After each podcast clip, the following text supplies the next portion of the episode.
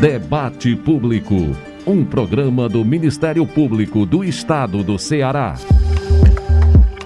Olá, mais uma edição do Debate Público. Eu sou Alex Mineiro e a partir de agora a gente confere a atuação do MPCE em todo o Ceará. Muito obrigado pela sintonia. O debate público está na rádio, no mpce.mp.br, nas plataformas de áudio Spotify, Deezer e Google Podcasts. Em Fortaleza, nosso programa é transmitido pela Rádio Universitária FM 107,9. E vamos aos destaques de hoje. Na capital cearense, o DECON interdita bicos de combustíveis irregulares que não despejavam a quantidade correta em veículos. Em Quixadá, o Ministério Público recomenda que Prefeitura forneça fardamento escolar gratuito aos estudantes da rede municipal de ensino. MP Estadual e parceiros lançam campanha Doi Livros, Transforme Vidas, em prol dos Centros Socioeducativos Cearenses. Ministério Público do Ceará cobra explicações da FunSaúde e Governo do Estado sobre convocação de aprovados em concurso público. Inscrições abertas para o quarto prêmio MPCE de jornalismo. E na hora do debate, o assunto é o papel fiscalizador do Ministério Público do Ceará nas eleições 2022. Nosso convidado é o Procurador de Justiça e coordenador do Centro de Apoio Operacional Eleitoral, CAUPEL, Dr. Emanuel Girão. Doutor Emanuel, seja bem-vindo. Como é que inicia o ano eleitoral para o CAUPEL. Olá, ouvintes. Desde o início do ano, os promotores eleitorais já estão fiscalizando todas as fases do processo eleitoral e nós estamos fazendo a capacitação e orientando para que o Ministério Público cumpra o seu papel institucional. Daqui a pouco, na hora do debate, a gente continua a conversa sobre o papel fiscalizador do Ministério Público do Ceará nas eleições 2022. O debate público também pode ser feito por você. Adicione o nosso WhatsApp na sua lista de contatos DDD 85 99997 9431. DDD 85 99997 9431. Mande mensagem, grave áudios, diga seu nome e sua cidade. Nosso e-mail é o imprensa@mpce.mp.br. E claro, também estamos nas redes sociais. No Instagram e Twitter, siga arroba MPCE oficial. O Facebook é Ministério Público do Estado do Ceará, tracinho oficial. Ministério Público do Estado do Ceará, tracinho oficial. Pelos nossos canais você participa do debate público e fica por dentro das principais ações do Ministério Público do Ceará. Vamos juntos que o debate público já está no ar. Debate público. Na capital cearense, o Decon Ceará interditou dois bicos de combustíveis irregulares que não despejavam a quantidade correta de combustível nos veículos. Beatriz Napoleão conta mais sobre esse caso. O Decon Ceará interditou recentemente dois bicos de combustíveis em fiscalização no posto Café 7, no bairro Jardim Iracema, em Fortaleza. No local foi verificado que os bicos de bomba de gasolina comum estavam irregulares, não despejando a quantidade correta de combustível no automóvel do consumidor, como destaca o diretor de fiscalização do Decon, Pedro Ian Sarmento. Não estava sendo colocada a quantidade adquirida pelo consumidor em seus automóveis. O consumidor estava pagando valor a mais, estava recebendo quantidade a menos. Devido a essa constatação, o posto foi autuado e esses dois bicos da bomba de combustível foi interditado de maneira cautelar. A empresa agora terá o prazo de 20 dias para apresentar sua defesa, apresentar suas argumentações e, após autorização do secretário executivo do DECOM, o posto poderá realizar os devidos reparos. O DECOM orienta ainda para que o consumidor peça ao frentista para fazer o teste de combustível no momento que abastecer. Acontece de duas formas: o teste de qualidade, para saber se há uma quantidade maior de álcool na gasolina, e o teste de vazão, para verificar se está entrando a quantidade correta de combustível no automóvel. As irregularidades podem ser denunciadas pelo consumidor por telefone do setor de fiscalização do DECOM 853452 4505 pelo WhatsApp 859-8685-6748 ou ainda pessoalmente na sede do órgão, na rua Barão de Aratanha, número 100, no centro de Fortaleza, das 8 da manhã às 2 da tarde. Em Quixadá, o MPCE recomendou que a Prefeitura da cidade forneça fardamento escolar gratuito aos estudantes da rede municipal de ensino. Mais detalhes com o repórter Emerson Rodrigues. A recomendação foi expedida pela terceira promotoria de Quixadá no último dia 9 de agosto, e a administração da cidade tem até 10 dias para informar ao MPCE se vai ou não acatar a recomendação. A promotora de justiça Cibele Nunes destaca o que motivou a recomendação e a importância de universalizar o acesso ao fardamento escolar nas escolas públicas municipais de Quixadá. Isso foi motivado em razão de uma visita que o Ministério Público realizou nas escolas e constatou que alguns alunos estavam fardados e outros não. Ao ser questionada a diretora da escola no momento foi informado que o fardamento era vendido por 30 reais e alguns alunos não tinham condições de comprar. Obviamente, essa resposta não está condizente com a orientação, né, tanto da jurisprudência como da legislação em vigor. É necessário que o município forneça o fardamento escolar, até mesmo para identificação do aluno, evitar a discriminação econômica. Enfim, a gente sabe que alguns, algumas pessoas não têm valores né, de 30 reais para comprar fardamento, que isso realmente faz falta no orçamento familiar de famílias humildes. Então, em razão disso, o Ministério Público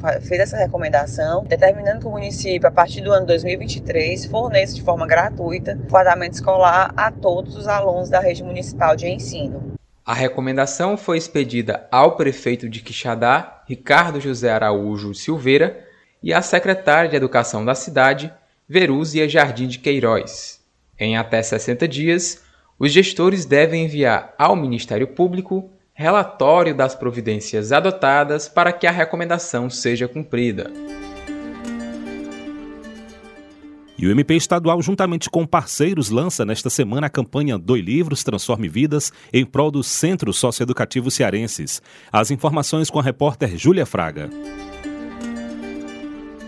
O Ministério Público do Ceará lança no dia 17 de agosto a campanha Doe Livros Transforme Vidas. A iniciativa tem a parceria da UFC, US, Unifor, da Superintendência do Sistema Estadual de Atendimento Socioeducativo e do Sindicato dos Estabelecimentos Particulares de Ensino do Ceará, com suporte dos Centros de Apoio Operacional da Educação e da Infância e da Juventude. O lançamento da campanha será das 9 às 11 da manhã no auditório da Procuradoria-Geral de Justiça, com transmissão pelo YouTube do Ministério Público do Ceará. A promotora de Justiça, Antônia Lima, explica que a campanha surge diante da necessidade de leitura sentida pelos adolescentes em cumprimento de privação de liberdade nas unidades socioeducativas inspecionadas pelo Ministério Público do Ceará. A 78ª Promotoria realiza a cada seis meses visita de inspeções às unidades socioeducativas. É, durante essas visitas se pôde perceber, conversando com a pedagoga e com os adolescentes, que por algumas vezes, durante as visitas, e pude encontrá-los na sala de aula,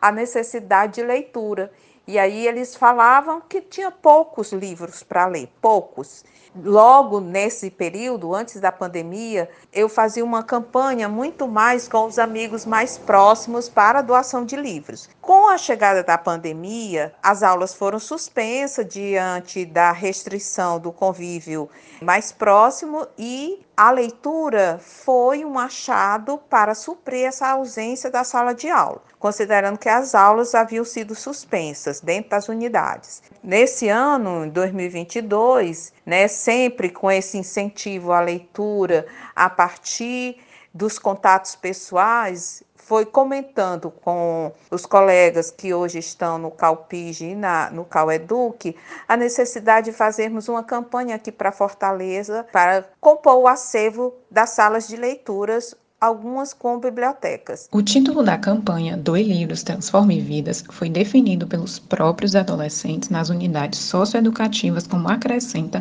a promotora de justiça. Surgiu a partir de oficinas que foram realizadas nos 10 centros socioeducativos para que os alunos opinassem. Qual é o nome dessa campanha? Qual a importância que o livro tem na minha vida? E hoje essa campanha tomou um vulto maior porque a arrecadação de livros não é somente para a cidade de Fortaleza, mas também para as unidades do interior do estado, como Crateús, Iguatu, Juazeiro e Sobral. E a doação, né, ela se estendeu recebeu também para fora do estado. Nós temos doações de uma criança que, a partir do incentivo do pai, que também é colega do Ministério Público no Rio Grande do Norte, veio fazer uma mobilização para arrecadar gibis na sua escola. Então, é muito importante essa sensibilização. E também uma colega do Paraná que contribuiu fazendo uma articulação com a editora que acabou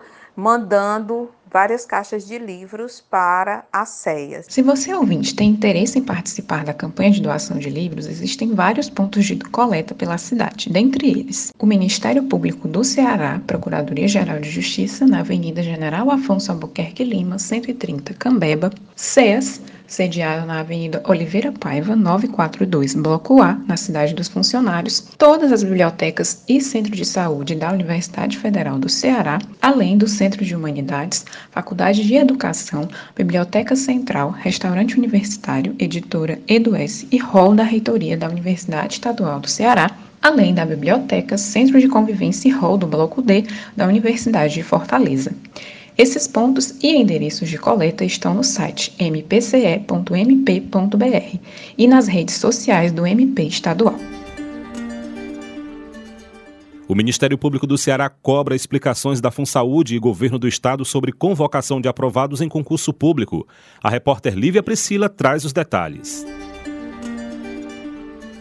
O MP estadual encaminhou ofício dia 9 de agosto à Fundação Regional da Saúde do Ceará, FunSaúde, à Secretaria da Saúde do Estado, CESA, e à Casa Civil Estadual para que os órgãos, em até cinco dias úteis, informem sobre a possibilidade de cumprimento do cronograma de convocação dos aprovados no concurso público realizado em 2021. Para o MPCE, a substituição das cooperativas pelos candidatos não implicaria aumento de despesas para o governo do Estado, como explica a promotora de justiça Ana Cláudia Uchoa. Será uma substituição de terceirizados e cooperados por concursados. Recentemente, tomamos conhecimento de um parecer da Procuradoria-Geral do Estado contrário à convocação desses aprovados, sob a justificativa de que a Lei de Responsabilidade Fiscal veda aumento de despesas com pessoal nos últimos 180 dias do mandato do chefe do Poder Executivo. Contudo, entendemos que essa vedação não incidiria no caso da convocação dos aprovados nesse concurso, já que existem terceirizados e cooperados exercendo as funções desses aprovados, recebendo dos cofres públicos. E o que se pleiteia é a substituição o que não irá gerar gasto adicional. Também foram enviados convites à Procuradoria-Geral do Estado e ao Ministério Público de Contas, atuantes junto ao Tribunal de Contas do Ceará, para que representantes dos órgãos participem da audiência pública que vai discutir a convocação dos aprovados e a avaliação dos contratos firmados entre CESA e FunSaúde. O encontro será no próximo dia 18 de agosto, às 9 da manhã, no auditório da Procuradoria-Geral de Justiça, na Avenida General Afonso Albuquerque Lima, número 130, bairro Cambeba, em Fortaleza, sendo também transmitido pelo canal do MPCE no YouTube. E já estão abertas as inscrições para o quarto prêmio MPCE de jornalismo. Lívia Nogueira explica mais sobre o processo. Jornalistas profissionais têm até o dia 4 de novembro deste ano para se inscrever na quarta edição do Prêmio MPCE de Jornalismo. O concurso contempla trabalhos nas categorias jornalismo impresso ou web, telejornalismo, radiojornalismo e fotojornalismo. Este ano, o tema é a atuação do Ministério Público na defesa e manutenção do Estado Democrático de Direito. Como detalhe, o coordenador da Assessoria de Comunicação do MP, Reginaldo Aguiar. A atuação do Ministério Público na defesa e manutenção do Estado Democrático de Direito é muito necessária para garantir aos cidadãos e cidadãs justamente a proteção de direitos essenciais à pessoa humana, né? como a proteção à própria vida, as garantias dos direitos individuais, civis e fundamentais, como também a busca pela justiça social e a efetiva participação do povo no processo político. Mas quando a gente fala nesse tema, não se resume apenas à atuação do Ministério Público durante o processo eleitoral, por exemplo. Defender a democracia, o Estado democrático de direito, é defender direitos básicos da população, como o acesso à saúde, o acesso à educação, porque são esses valores que compõem o regime democrático.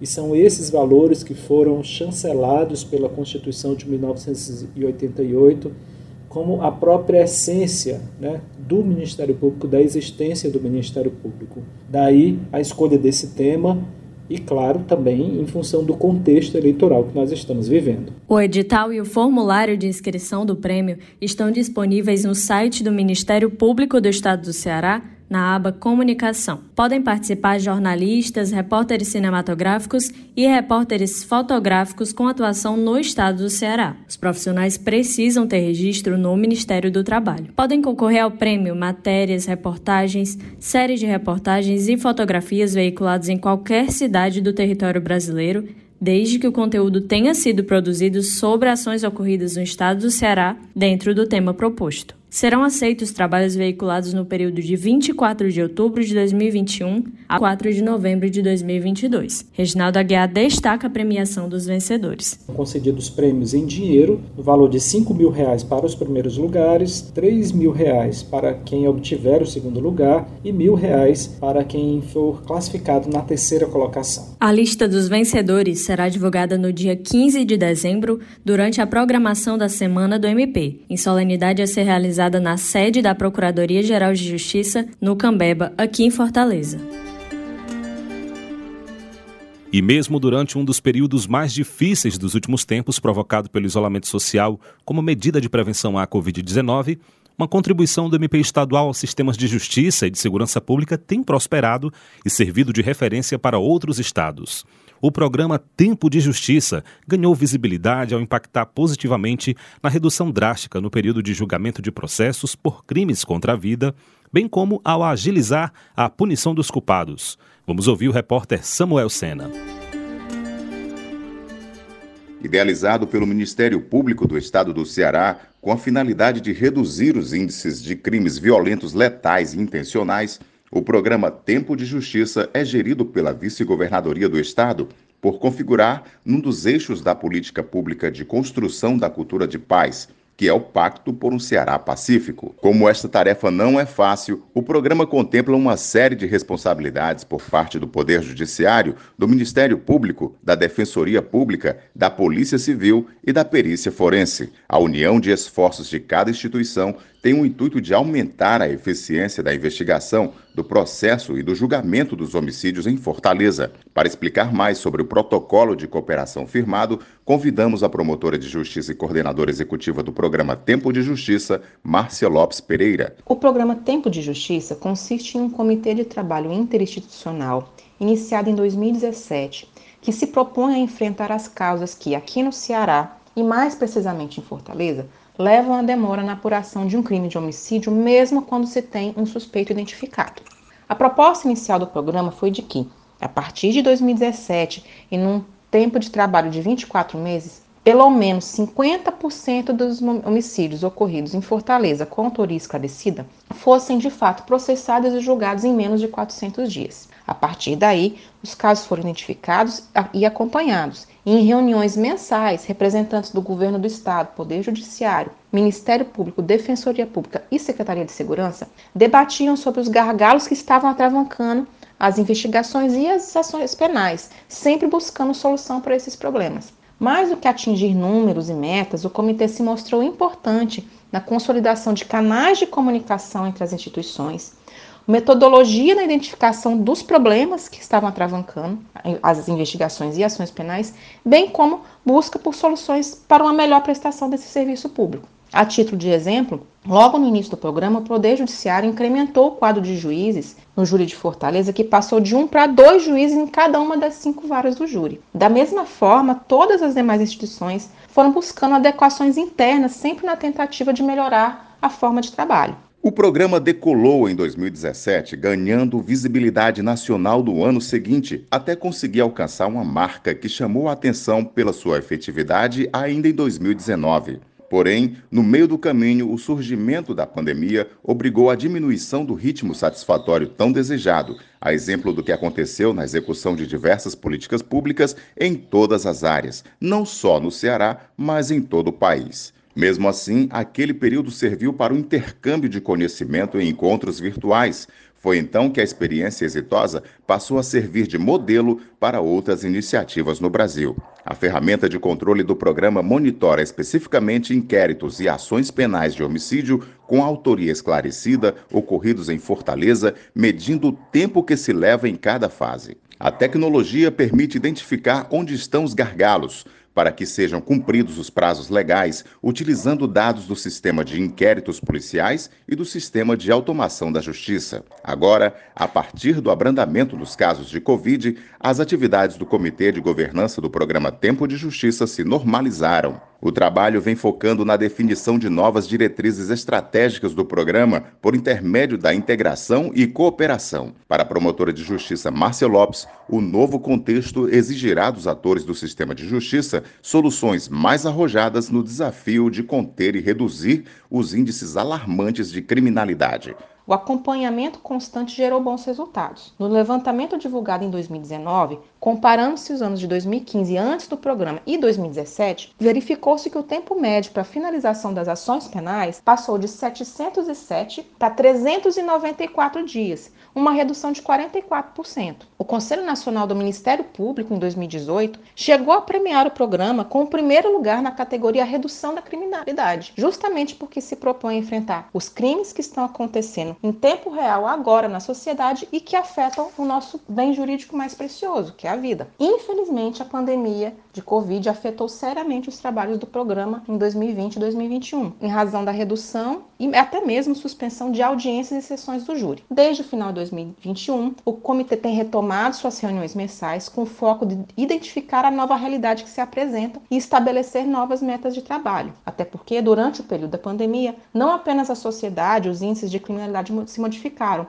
mas também as próprias instituições, seus quadros e formas de trabalho. Essas novas circunstâncias podem, de fato, ter trazido soluções para problemas que antes nós havíamos identificado, mas certamente apresentarão novos problemas e desafios a serem enfrentados. Como as demandas não param de crescer numa área tão sensível, uma nova meta foi estabelecida para este ano de 2022, a fim de que pelo menos 30% dos processos em tramitação nas varas do Tribunal do Júri de Fortaleza sejam encerrados em 400 dias. E o MPCE discutiu com a ACE e a CAGES estratégias para o enfrentamento do problema de ligações ociosas na rede de esgotamento em municípios cearenses. Quem conta pra gente é a repórter Marta Bruno. No Ceará, ainda existem moradias sem acesso a esgotamento sanitário, mas há também os domicílios que têm acesso à infraestrutura para as ligações de esgoto, mas que não estão conectados à rede. O fenômeno é conhecido como ociosidade das redes de esgotamento sanitário e causa uma série de problemas para as cidades e para as pessoas. Para enfrentar a questão, o Ministério Público do Ceará está firmando parceria com a ARCE, a Agência Reguladora do Estado, e a CAGES, a Companhia de Água e Esgoto do Estado do Ceará. A ideia é coletar dados, formatar uma estratégia conjunta de atuação e, assim, contribuir para que a lei seja cumprida. O promotor de justiça Ronald Fontinelli Rocha explica como está se dando essa parceria. Ele é coordenador do CALMASSE, o Centro de Apoio Operacional do Meio Ambiente do Ministério Público.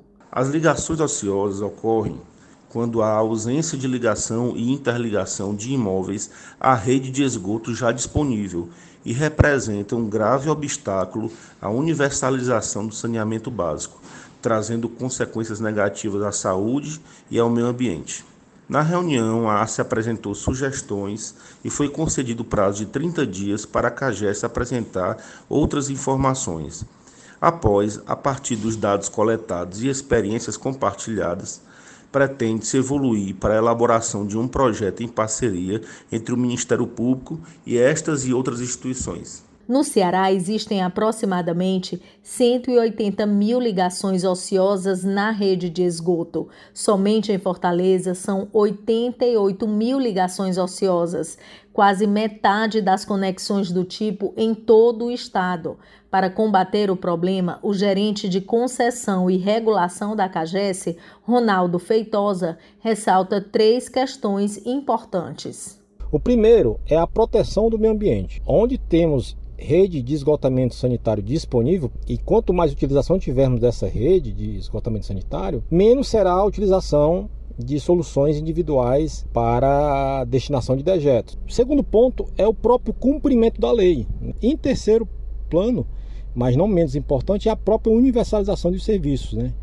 O novo marco ele traz até 2033 obrigações para os municípios de, de atendimento com rede de esgotamento sanitário em 90% para todos os imóveis do, do, do, daquele município e 99% para a rede de abastecimento de água. O cenário atual nos municípios cearenses gera grande preocupação, especialmente devido aos impactos ambientais e de sustentabilidade do serviço público. Para reverter a situação e ampliar a adesão à rede de esgotamento sanitário, o analista de regulação da Coordenadoria de Saneamento Básico da ARCE, Alceu Galvão, que é doutor em saúde pública, acredita que a ação entre o Ministério Público, a ARCE e a CAGES deve contribuir para mitigar os principais entraves para a universalização do saneamento básico. É necessário que haja todo um, um, esforço, não somente por parte dos prestadores de serviço, mas de toda a sociedade,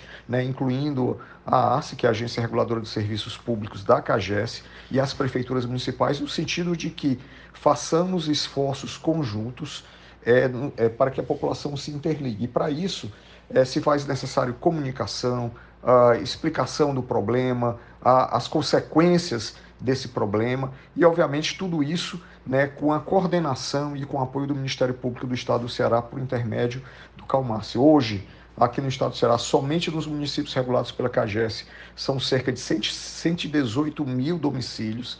Se nós multiplicarmos por quatro, a gente está falando aí de pelo menos cerca de 500 mil habitantes. E se nós somarmos a Fortaleza e a outros municípios como Sobral, Limoeiro, que têm problemas de ligações ociosas, obviamente esse contingente ele é bem maior de cearenses que têm à disposição a rede, as redes coletoras, porém não estão interligados. Então esse é o grande desafio é, desse novo projeto do Ministério Público. Nesse bloco, vamos tratar sobre o papel fiscalizador do Ministério Público do Ceará nas eleições 2022. É hora do debate. Hora do debate. Já está aqui com a gente o Procurador de Justiça e coordenador do Centro de Apoio Operacional Eleitoral, CAUPEL, doutor Emanuel Girão. Doutor Emanuel, seja bem-vindo. A partir de hoje, candidatos e partidos dão largada na busca pelo voto? Exatamente. É, 16 de agosto inicia o período oficial da propaganda eleitoral, mas nós sabemos que algumas manifestações são permitidas na pré-campanha, com algumas limitações, existem outras restrições. Nós já tivemos é, a fase das convenções partidárias. Então, o Ministério Público ele faz uma fiscalização de forma permanente. No ano eleitoral, essa fiscalização se intensifica. E a partir do dia 16 de agosto até o dia de, da eleição, nós temos praticamente um sistema de plantão, né, com, com trabalho contínuo, inclusive aos sábados, domingos e feriados. Encerrada a votação no dia é, 2 de outubro, já começa a fiscalização na apuração para que sejam proclamados os vencedores dentro de um processo marcado pela normalidade, para que nós temos mandatários legítimos. Doutor Emanuel, como é que funciona esse plantão? Quais são as maiores demandas? Na verdade, esse plantão, ele diz respeito à propaganda eleitoral. Uma propaganda irregular, ela tem que ser removida o mais rápido possível para que ela não traga benefícios ao infrator e prejuízo a quem está trabalhando dentro da legislação eleitoral. Então, os promotores eleitorais eles recebem as denúncias, seja pelo site do Ministério Público, seja pelo aplicativo do Pardal, do TSE. A Justiça Eleitoral também recebe é, denúncias, algumas denúncias do Pardal diretamente, vai para o cartório eleitoral e é exatamente nos cartórios eleitorais onde os juízes e os promotores eleitorais trabalham em regime de plantão. E havendo uma propaganda eleitoral irregular, é, o juiz eleitoral de ofício, sem ninguém provocar a partir da denúncia ou, ou, ou, dele ter tomado conhecimento de uma irregularidade, ele adota as providências cabíveis E chegando ao Ministério Público, o Ministério Público solicita essas providências ao juiz eleitoral. Então, é uma atividade que precisa ser célere, daí esse regime né, de, de trabalho contínuo, com prazos peremptórios aos sábados, domingos e feriados. Que tipo de propaganda eleitoral irregular a gente pode ressaltar aqui? É, o que nós não podemos agora, a partir do dia 16 de agosto, vou citar algumas, obviamente, não tem como esgotar assim de cabeça, né? Mas não é permitido carro de som circulando pela cidade, carro de som atualmente somente em carreatas, comícios, passeatas, bicicletadas, né?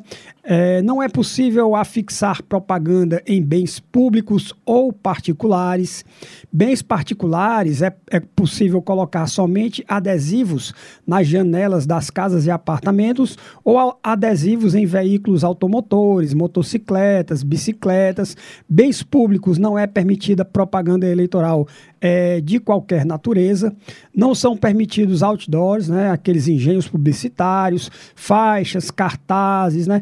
Essas são as propagandas que não são permitidas. O que a gente deve ver a partir de hoje, na, bastante, né, é, é, a distribuição de material gráfico, panfletos, santinhos, adesivos para veículos, pessoas é, portando bandeiras na, ao longo das ruas e avenidas, distribuição de material de campanha, é, propaganda nas redes sociais que hoje é, tomou lugar importância ao horário eleitoral gratuito, que só começa no dia 26, né?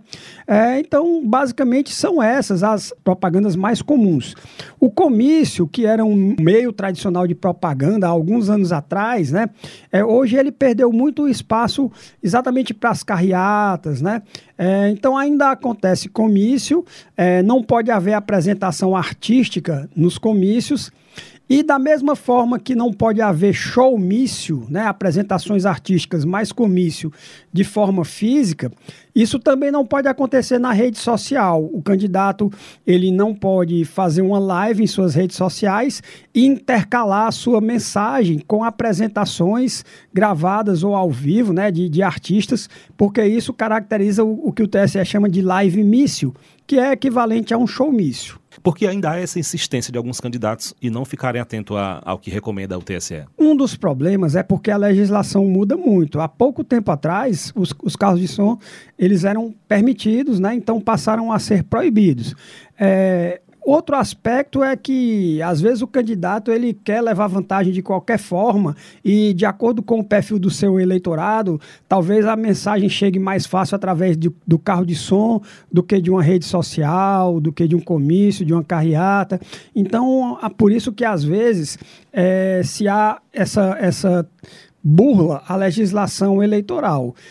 Ocorrendo a irregularidade, a Justiça Eleitoral deve ser provocada para fazer cessar imediatamente. Inclusive, esses veículos que têm caixas de som podem ser apreendidos, né? Então vai trazer um certo é, dissabor né, para o proprietário do veículo que estiver incorrendo nessa modalidade de propaganda. Essa questão de querer levar vantagem pode sair bem cara, né? É, exatamente. A, a Justiça Eleitoral, a, a, primeira preocupação é fazer cessar a propaganda irregular. Então a Justiça Eleitoral adota, adota as medidas cabíveis, né? Pode ser determinar a retirada numa propaganda, um cartaz, um adesivo irregular, é, cessar uma atividade e no caso caso do carro-som, pode haver a apreensão do, do veículo, né?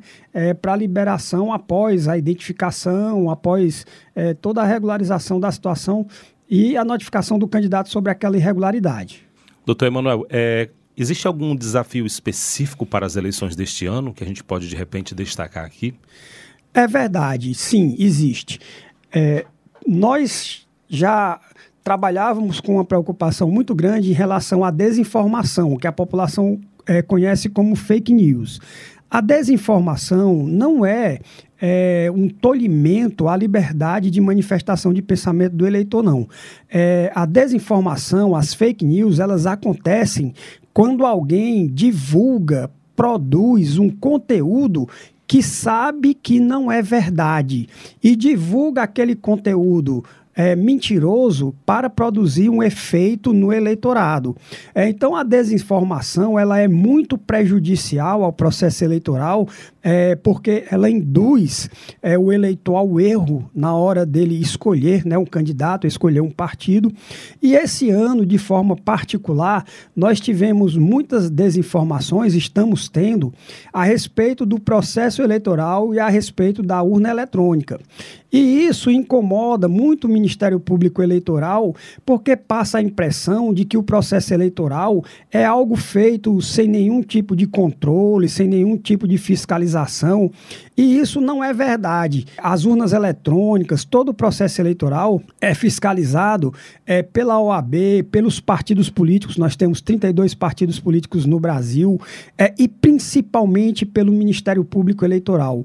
O Ministério Público Eleitoral fiscaliza todas as fases do processo eleitoral, e isso inclui o trabalho relacionado ao sistema eletrônico de votação e apuração, desde a lacração dos programas no TSE, que ocorre em abril, a carga das urnas eletrônicas, que vai acontecer agora é, a partir do mês de agosto, uma vez que nós temos já a definição de todos os candidatos que solicitaram é, registro, é, a fiscalização no dia da votação, esclarecendo dúvidas, apurando denúncias e no sistema de apuração. Então, o Ministério Público Eleitoral faz essa fiscalização, a população pode confiar né, que o sistema eletrônico de votação não é algo totalmente solto, né? além da grande responsabilidade da Justiça Eleitoral, que tem servidores sérios, dedicados, né? é, pessoas probas, é, também pode contar com a fiscalização do Ministério Público Eleitoral, como acontece todos os anos. Você que escuta neste momento a Rádio Universitária FM, a gente está conversando sobre o papel fiscalizador do Ministério Público do Ceará nas eleições de 2022. O nosso entrevistado é o Procurador de Justiça e coordenador do Centro de Apoio Operacional Eleitoral CAUPEL, doutor Emanuel. Doutor Emanuel, falando sobre essa questão da desinformação, fake news, é, de que forma a população ela pode ajudar a combater essas né, notícias falsas? As denúncias elas podem ser feitas no site do Ministério Público, www.mpce.mp.br. Então lá tem um símbolozinho Fale com a ouvidoria, é só clicar lá e colocar a informação com o máximo de informações possíveis, né? Então, onde você viu aquela propaganda, né? É, você pode bater foto, você pode juntar um vídeo. Se for na internet, você junta a URL. O que é a URL? A URL é onde você vai localizar aquela propaganda na internet. Você vai no seu navegador e lá em cima, né, você vai encontrar um endereço. Por exemplo, é, um perfil do Facebook, você vai ver lá em cima www.facebook.com barra é, arroba, o nome do, do, do, perfil e mais algumas informações, letras, números, etc. Então você copia aquilo ali, você cola na sua denúncia para facilitar a localização. Né? Então, se possível, dizer quem são as pessoas que estão aparecendo no vídeo, na foto, o dia, o local, o horário. Manda isso para o Ministério Público e a partir daí as providências serão tomadas. Outra forma de denunciar é baixando o aplicativo do TSE, que é o Pardal pode colocar em qualquer loja de aplicativos, iOS é, ou Android, coloca lá Pardal TSE, baixa o aplicativo e quando você mandar as denúncias, com todas essas informações que eu falei, é, elas serão direcionadas para o Ministério Público Eleitoral, que fará a devida apuração e, ao final, informará ao denunciante o que é que foi feito. É importante a população também não ficar repassando, né, doutor? Essa questão, ah, recebi uma notícia falsa, ah, vou jogar aqui para fulaninha, para cigraninha, é importante também barrar, e como o doutor disse, já ir diretamente à denúncia. Exatamente. Inclusive, sobre o aspecto criminal, é, quem divulga, né, é, uma informação falsa sem antes checar, se houver um conteúdo de crime, e eu falo isso não apenas no, no, aspecto eleitoral, mas a questão de uma calúnia, de uma injúria, de uma difamação ou outro delito, é, a pessoa que compartilha, que bota para frente, também vai responder. Né? É, e o interessante é que esse ano a resolução do TSE, em relação aos partidos e, e candidatos, é, consta lá um artigo que diz que os candidatos e os partidos têm a obrigação de checar a veracidade dos fatos antes de divulgar. É, então, isso é importante porque não adianta o, o, partido, o candidato dizer assim: ah, eu não sabia que isso era falso, né? Porque ele tem a obrigação de fazer a checagem prévia. Doutor Emanuel, é, a gente durante esse ano também é, percebeu muita atuação do Ministério Público aqui do Ceará sobre essa questão da participação das mulheres na política, né? Houve vários trabalhos em relação também a essa questão da violência da política de gênero, né? É, por que, que é importante a presença das mulheres nas eleições? A representação política, ela deve, antes de tudo, espelhar a sociedade para que ela tenha legitimidade. Se eu tenho uma sociedade formada de 52% de mulheres, se eu tenho um percentual né, em torno de 50% ou até mais de, de pessoas negras, se eu tenho povos originários em alguns estados, né, é, é preciso que essas populações é, elas também participem do processo político, que elas tenham voz nos debates políticos, para que as decisões tomadas no executivo, para que as leis é, aprovadas no legislativo e que vão vincular a vida dessas pessoas tenham legitimidade, né? Então, você falou especificamente aí no caso das mulheres, né? É, não, não é interessante que um congresso formado por 90% de homens decida questões é, relacionadas à vida de todas as mulheres. Então as mulheres elas precisam ter assento nos parlamentos, né? Elas precisam ter voz, exercer cargos políticos. E uma notícia boa, esse ano nós temos um recorde de candidaturas femininas e de candidaturas negras. O TSE já divulgou esses dados, né? O registro de candidaturas terminou ontem e nós já temos um recorde. E eu acredito que nós teremos um número menor de candidaturas laranjas de fraude à cota de gênero das mulheres. Por vários motivos. Primeiro, porque a Justiça Eleitoral tem aplicado uma punição grave, que é exatamente a cassação de toda a chapa quando ocorre essa fraude à cota de gênero. E segundo, porque houve uma redução no número de candidatos. Houve uma redução da ordem de 32%. Por exemplo, antes aqui no Ceará, um partido podia lançar 33 candidatos a deputados federal. E agora ele só vai poder lançar 23, né? Então houve uma redução de 10 por partido, né? Então, é, como o, a quantidade de candidatos é menor, o partido ele não vai poder se dar o luxo de lançar candidaturas fictícias. Ele vai ter que lançar, apostar em candidaturas reais de pessoas que trabalham, que defendem suas ideias e que tragam votos para a sua legenda. Nós estamos tratando sobre o papel fiscalizador do Ministério Público do Ceará nas eleições de 2022. Nosso entrevistado, reforço mais uma vez, é o Procurador de Justiça e coordenador do Centro de Apoio Operacional Eleitoral, CAUPEL, doutor Emanuel Girão. Doutor Emanuel, também um trabalho importante que foi feito este ano foi a questão de chamar os eleitores menores de 18 anos, né? Isso terá um impacto também nas eleições deste ano. É, exatamente. O TSE percebeu nas estatísticas do eleitorado que muitos brasileiros já haviam completado 16 anos, já estavam aptos a se tornar eleitores e votar, se assim o desejarem, né, já que o voto é facultativo a partir dos 16 anos. E por conta dessa pouca, desse pouco interesse inicial, foram realizadas campanhas sobre a importância da participação política, de você tomar lugar no debate que vai decidir sobre a sua vida, questões do seu, dos seus interesses. E a população jovem atendeu né, o chamado, é, houve um grande número de, de alistamento de, de pessoas entre 16 e 18 anos, e isso é muito positivo é, para o processo democrático. Doutor, também tem aquela questão das pessoas idosas que não tem mais a obrigatoriedade de votar, mas que é comum a gente dizer assim: esse ano eu vou votar, eu faço questão de participar, de exercer a cidadania e vou lá votar este ano. O que é que tem motivado essas pessoas a fazer questão de ir para a urna? Eu acho que é, é, exatamente o cenário político que a gente vive, né? Um cenário de, de muito acirramento. Então, quem, quem tem um posicionamento, quem defende determinadas ideias, é, está preocupado e vai às urnas para exatamente defender o seu ponto de vista, seja do lado A, seja do lado B. Então, todos que são afetados, né, e, e todos nós fomos afetados aí pela pandemia, pelas últimas medidas que, que foram adotadas, então houve é, um aumento no, no, interesse na participação política.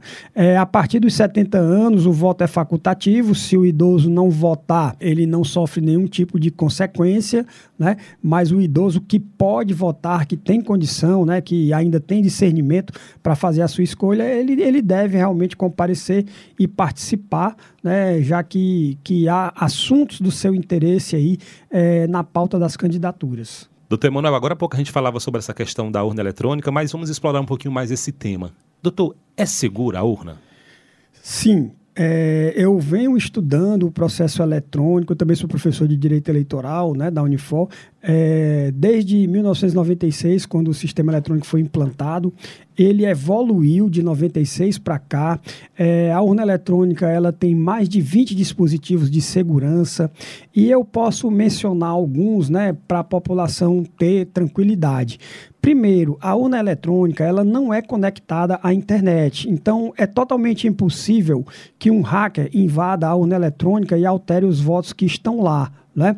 É, assim que a votação termina, antes da urna eletrônica ser aberta para tirar o dispositivo que contém os votos e levar para o sistema de totalização, no próprio local de votação já é divulgado um boletim de urna com o resultado é, da eleição. Esse daquela sessão eleitoral, né? Então, você somando o resultado de todas as sessões eleitorais, você já sabe o resultado da votação. E hoje os partidos eles fazem uma apuração paralela a partir dos boletins de urna e conseguem o resultado até antes da própria justiça eleitoral. É, então, se houver alguma alteração lá no sistema de totalização, quando a Justiça Eleitoral vai totalizar os votos de todas as urnas eletrônicas, é muito fácil você descobrir isso, porque os votos já foram divulgados no boletim de urna. Os boletins de urna, hoje em dia, eles têm um QR Code que qualquer pessoa pode bater uma foto do boletim de urna lá na própria sessão eleitoral e copiar o boletim de urna para o seu celular. Então, se houver alteração da quantidade de votos posteriormente, qualquer um é, vai descobrir. Outra coisa interessante é a auditoria que é feita nas urnas eletrônicas. Alguns dias antes, as urnas são é, entregues aos presidentes de mesa. No sábado, na véspera da eleição, é, algumas urnas eletrônicas elas são sorteadas, outras é, pode haver uma indicação, olha, eu quero fazer auditoria na urna tal.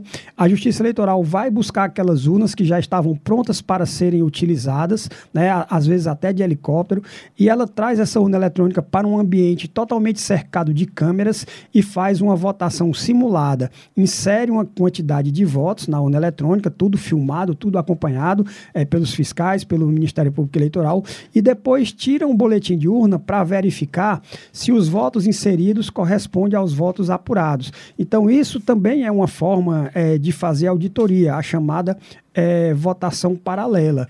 Então, não é verdade que a urna não é auditável, não é verdade que a urna não é segura todas as fraudes elas são devidamente checadas, inclusive é, quem quiser pode entrar no canal do YouTube do TSE e verificar a apuração das fraudes. Né?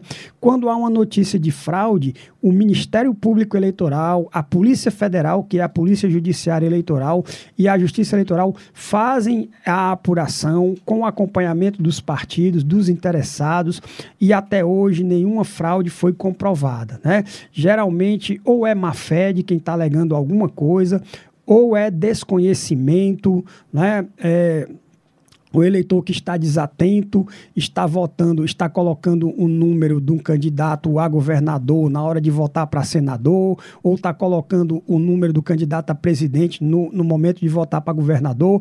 Por isso que é muito importante que o eleitor olhe o que é que está escrito na tela da urna eletrônica, qual é o cargo que ele está votando. Isso é muito importante, né? E por falar em eleições, vamos ouvir né, o que é que as pessoas, os eleitores aqui do estado do Ceará, têm a dizer sobre o processo eleitoral deste ano. Sou Darcy Machado. Eu acho importante a votação das mulheres. Está na, na, na, frente e a gente luta para cada vez mais as mulheres estar tá representando nós, né?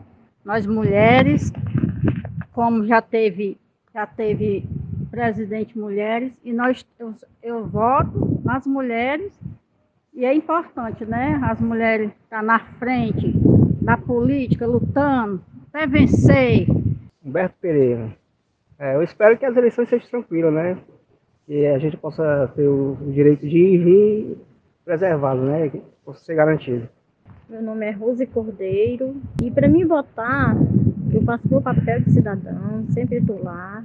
Temos nosso livre-arbítrio de fazer nossas escolhas sempre estou votando em quem eu acho que é capaz de ser pelo por nós. Nós estamos conversando com o Procurador de Justiça, doutor Emanuel Girão. Como ele bem disse, a segurança da urna é confirmada. No Brasil, a urna eletrônica foi implantada em 1996, são 26 anos de lá para cá. A auditoria ela não é conectada à internet, são mais de 20 dispositivos de segurança. Então, é importante confiar no processo, né, doutor? E só para a gente encerrar nossa entrevista, a gente tem visto aí um movimento grande de pessoas que são a favor, que defendem a democracia, né, doutor? É, isso aí é algo que nem deveria ser discutido, né? Porque a democracia é uma conquista da sociedade, né?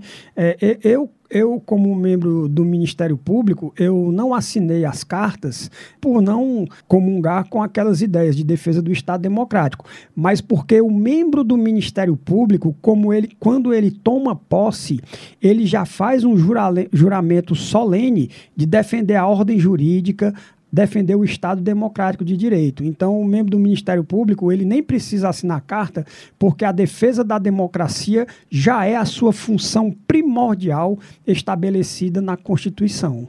Doutor Emanuel, muito obrigado pela participação aqui no debate público e fica sempre aberto o convite para que o doutor possa vir né, participar aqui do nosso programa, esclarecer ainda mais informações que são importantes e de interesse da sociedade. Muito obrigado e até a próxima. Tá, eu que agradeço. Agora vamos conhecer ainda mais de perto o MP estadual. A história do MP.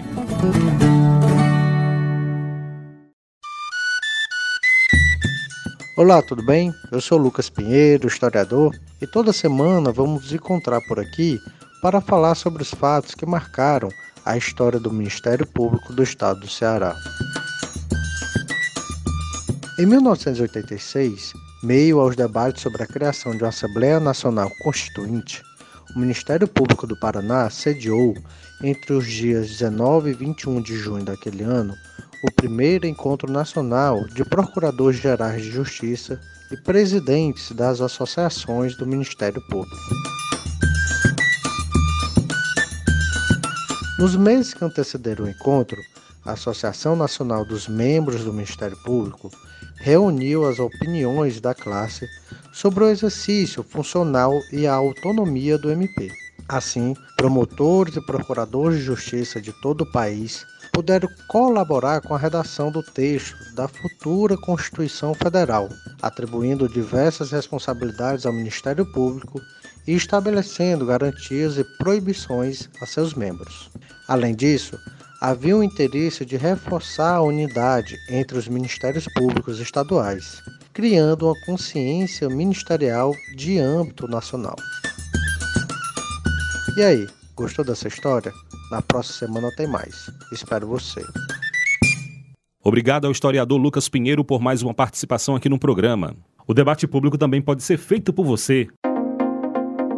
Adicione o nosso WhatsApp na sua lista de contatos DDD 85 99997 9431. DDD 85 99997 9431. Mande mensagem, grave áudios, diga seu nome e sua cidade. Nosso e-mail é o imprensa@mpce.mp.br. E claro, também estamos nas redes sociais. No Instagram e Twitter, siga arroba MPCE oficial. O Facebook é Ministério Público do Estado do Ceará, tracinho oficial. Ministério Público do Estado do Ceará, tracinho oficial. Pelos nossos canais você participa do debate público e fica por dentro das principais ações do Ministério Público do Ceará. E lembre-se, a atuação do MPCE você confere sempre pelo nosso site mpce.mp.br. Muito obrigado pela companhia. Nosso próximo encontro na próxima semana. Um abraço e até breve. Debate Público, um programa do Ministério Público do Estado do Ceará, em parceria com a Rádio Universitária FM, Fundação Cearense de Pesquisa e Cultura e Universidade Federal do Ceará.